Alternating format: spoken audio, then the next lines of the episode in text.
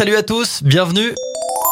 Si vous aimez les mots croisés, bonne nouvelle. Selon une étude récente américaine réalisée sur des seniors de 70 ans en moyenne, les mots croisés ont permis une amélioration cognitive plus importante que les jeux vidéo. Ça stimule la mémoire. À noter quand même que les jeux vidéo sont plus efficaces pour stimuler la matière grise de patients plus jeunes et en bonne santé, plus habitués à ce type de jeu qu'aux mots croisés. Donc en gros, mieux vaut jouer à un jeu qu'on connaît pour muscler son cerveau.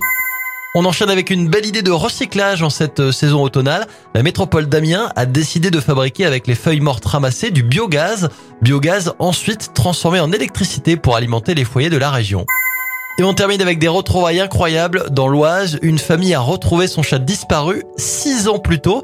Il était à 6 km du domicile de ses maîtres qui ne s'attendaient pas à le revoir en vie un jour.